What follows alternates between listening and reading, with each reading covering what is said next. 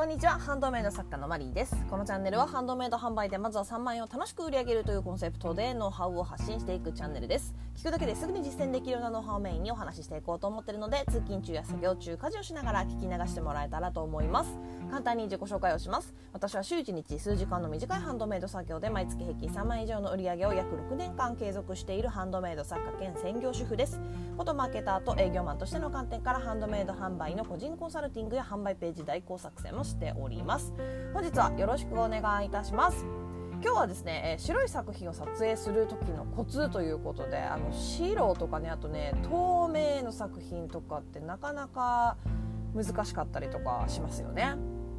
っていうところで、えー、ご質問をレターの方でいただいているので、えー、ご紹介させていただきます。いつもためになる配信ありがとうございます。ありがとうございます、えー、アクセサリーを販売しているのですが写真について質問させてください。白い背景が最強とのことですが作品自体が白い場合の正解が分からず悩んでいます、えー、今は作品のモチーフのイメージに合わせた濃いめのカラーの台紙につけて画像の対角に白い余白ができるように斜めから撮ることで作品が目立つようにかつ明るい感じになるように心がけて撮影したものをトップ画像に採用しています。具体的に作品を見ていただいていないので難しいとは思いますが白い作品の写真を撮る時のコツなどありましたらアドバイスお願いいたします。ということでえー、まず前提として私はねあの撮影のプロではないんですよね。あの写真の加工はもちろんプロじゃないんですけどあのその、えーと、ウェブマーケティングをやっていた時にまあフォトショップをちょっと使ったりとかはしてたのである程度できるんですけど撮影に関してはねちょっとね素人というかあの自分なりにいろいろ調べてやったことの知識しかないのでっていう前提から結論を言いますね。と,、えーとね、その場合はそうですねあの別の色を背景にするかあとあの作品の周りだけ加工するとか、まあ、加工するとかね。あとはあのネットでちょっと調べてみてください。あの白透明物取りっていう感じで検索をしてみるとあのいろいろな、ね、方法が出てくるのであの自分ができそうなものとかあの自分の作品に合うもの自分がに合うものを探してみていろいろ撮影を実際にしてみるとかあの背景が白でもやっぱ光の当て方ではっきりした撮影方法も可能なのでという感じですね。あのネットで検索するとねプロのそのスマホとかじゃなくて普通のカメラでの撮影方法ばっかり出てくるっていうところもあるんですけどあのやっぱり、ね、光の当て方とかそのあのなんだろういろんな機材使ってるけどきちんとしたこうなんていうのかなラフ板とかじゃなくてそのラフ板じゃなくて白い厚紙とかで代用したりとかあとライトとかだって家にあるねあの卓上のライトとかでも代用できるのであのそうやってちょっといろいろ考えてあのやってみるとか、まあ、私だったらいろいろ試しますかね、うん、あの背景いろいろ変えてみたりとか。例えばあのぶら下がるタイプのアクセサリーあのイヤリングとかだったら重機を使ってぶら下がってるところを撮ったりとこれ結構おすすめしてるんですよね。あのぶら下がるタイプのイヤリングとかの場合あのイメージもしやすくなるのであの透け感が見えるというかね奥にこうなんだろうあのピントをちゃんとアクセサリーに合わせて背景ぼぼやかしたりとかするとねだいぶ素敵に撮れるので。でそううんあのそうですね私ねそう撮影のプロではないのであのこうすれば正解っていうのをたとえねあの写真を作品の写真を見せていただいたとしても言語言語化して説明っていうのはねなかなかちょっとでできにくい。その作家さんのその撮影の環境とかもあるでしょうしね。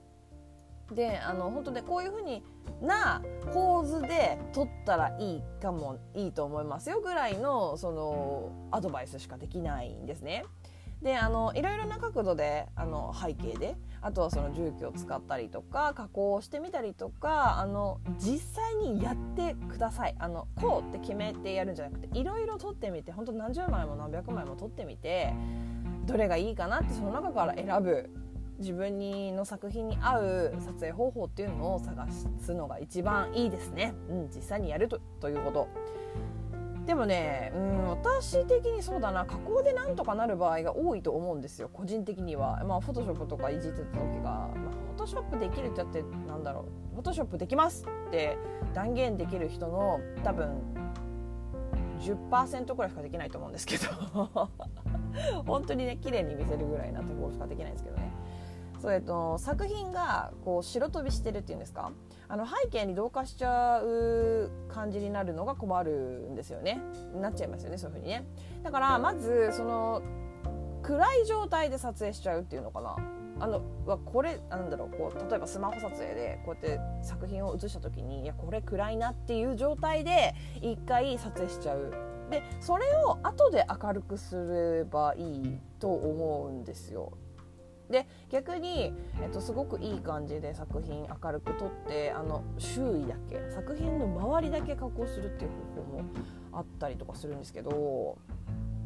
でその加工アプリっていうのはやっぱうん、無料有料といろいろなアプリがありますよね今ね。だからこう実際に良さそうなやつを触ってみて自分で使いやすいという思うものを使ってやってみるといいと思います。でもね iPhone でデフォルトでできるあの加工できるじゃないですかあの編集ね。例えば iPhone だったらなんですけどそれだけでもね特にその別のアプリをダウンロードしなくてもかなりね綺麗にすることは可能なので、うん、ちょっとやってみてほしいですねそれをいろいろと。これがいいってねこうしてくださいこれがいいですってねなかなか言えないですよねやっぱ作品がそうですね作品がわからない上にその環境とかもわからないし そうなんですけどちなみに私はあのアプリね有料なんですけどフォトリープっていうアプリを使ってます。で、えっと、新しいブランドをね今後ね立ち上げる予定なんですけどその時はあのこれこれもね有料になってくるんですけどピクセルカットっていうアプリを使う予定です。あのこれはね背景を簡単にこう脱ぐことができるというか作品をねこう適当なところでベーって撮ってもあの背景をねこうなんていうのかなバシッとね背景を変えられるんですよ。すごいあのかなりあの頭のいいアプリでそうだからこういうねアプリに頼っちゃうっていうのも私は全然ありだと思いますねでも作品によってはそうだな加工加工してない方がいいっていうのもあるだろうから本当それはね 見なきゃなんとも言えないところなんですけど、まあ、写真ねほんと大変なのでやっぱできるだけね時短したいというか手を抜きたいというか早く簡単に素敵な写真を作りたいですよね本当にね。そうで今そう、えーと、実際に濃いめカラーの台紙につけて撮ってるっていうことなんですけどあのそれがいいかどうかっていうのもやっぱりあの見ないと何とも言えないのであの例えばさ他の作家さんの作品の中に自分の作品の写真が混ざってる状態あの例えば検索結果表示とかでそう。やってこう他の作家さんの作品の中に自分の作品があるっていう状況の時にあの自分の作品が目につくかどうかっていうのは確認した方がいいですねやっぱりね。それが一番分かりやすいと思います。あの自分の写真どうかどうかどう見えてるどう見えるかっていうのが。やっぱパッと見た時に目につきにくい場合はそうですね。ちょっとまた考える考え直す必要があるかなと思います。えー、では、えー、まとめますね、えっと、背景を白以外の色にしたりとかあと迷ったら白がベストってあの私ねしょっちゅう言ってるんですけどあの白じゃなきゃいけないっていうことではもちろんないのであのいろんな色を試してみてください。いろんな色で撮ってみてあの今背景紙あのそうだなハンドメイド背景紙とかって Google とかで検索するとね結構いろんな商品が出てきてあの買ってみてください。あのそれもね投資だと思って実際に使わないかもしれないけどそれも自分の作品をよく見せるための投資今後売り上げを上げていくための初期投資だと思ってそういうものを使っていろんな角度から撮ってみたりとかしてあのどれが一番いいかなって他の作品他の作家さんの作品と比べてみてください。であとはやっぱり加工で何とかする、まあ、これがそうだな個人的にうん、やってみてくださいな。なんていうのかな個人的には好きな方法というかでもね加工もね技術力が必要だったりするところではあるので一概にね皆さんにおすすめとは言えないんですけどうん私は好きなんですよね加工がね、まあ、あの代行サービスでも写真加工やってるぐらいなので。であの私は、まあ、何回も言ってるんですけどあの撮影のプロではなくてあのやっぱりその独学でというか自分で調べていろいろね、実際に撮影してみたりいろんな背景で撮影してみたりとかいろんな方法を試してベストな撮影方法っていうのを探してきたので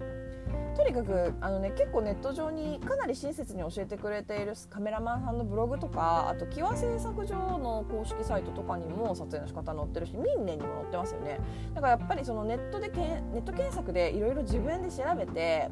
自分なりにできそうなものから実践してみるっていうのが一番いいです。あの頭で考えるよりも。行動してみてください。実際にいろいろやってみてください、まあ、でもねいろいろやった結果今の状況今のね写真撮影方法にたどり着いたのかなとも思うんですけど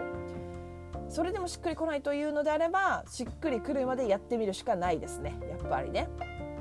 うん。あの大変なんですけど本当にねあの写真は本当に大事なので売り上げを左右する部分というかねあの写真がダメだったらどんなにいい説明文書こうと検索対策を打とうと作品がどんなに素晴らしいものでも売れないですからねあの見てもらえないので。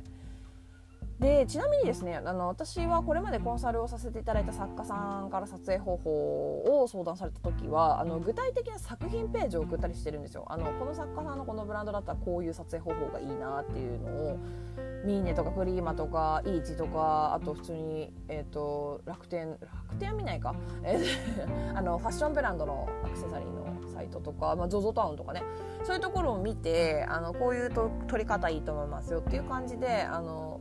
参考にしてみてくださいっていう感じでねあの真似してくださいじゃなくて丸パクリはねやっぱりあれなので小道具をねちょっと工夫してみたりとかでそうっていう感じでやってたりとかするのでやっぱりね写真ってねブランドの本当にやあの8割方っていうかなんだろうなファーストインプレッションの9割を占めるというか本当に大事な部分なのでやっぱりその素敵な写真撮れてる作家さんとかそういうファッションブランドプロのあのカメラマンさんが撮ってるような写真とかを参考にしてみてほしいんですよ。あのやっぱ売れっ子作家さんとかね売れっ子さんでもやっぱり自分のブランドの雰囲気に合った撮影方法とか構図の置き方とかが大事になってくるのでそうですねいろいろ自分で見てみて考えてやってみてっていうところですね。でまあそうですねあのもし悩みが本当にもうどうしてもどんなに頑張っても解決しないっていう時はあの個別のねご相談、まあ、コンサルとかあとまあ写真加工とかもねあのご依頼いただければなと 思います。あの最後の砦ですよ。最後の砦。まずは自分でやっぱりやった方がいいと思うので。ということで、えー、今日はここまでになります、えー、どんなご質問にもお答えしていきますので Twitter の質問箱やスタンド FM のレターなどでお気軽にご質問を送ってもらえたらと思います。もしまた聞いてみたいなと思っていただけましたらフォローやいいねをしてもらえると励みになります。以上お聴きいただきありがとうございました。ではまた次回お会いしましょう。さようなら。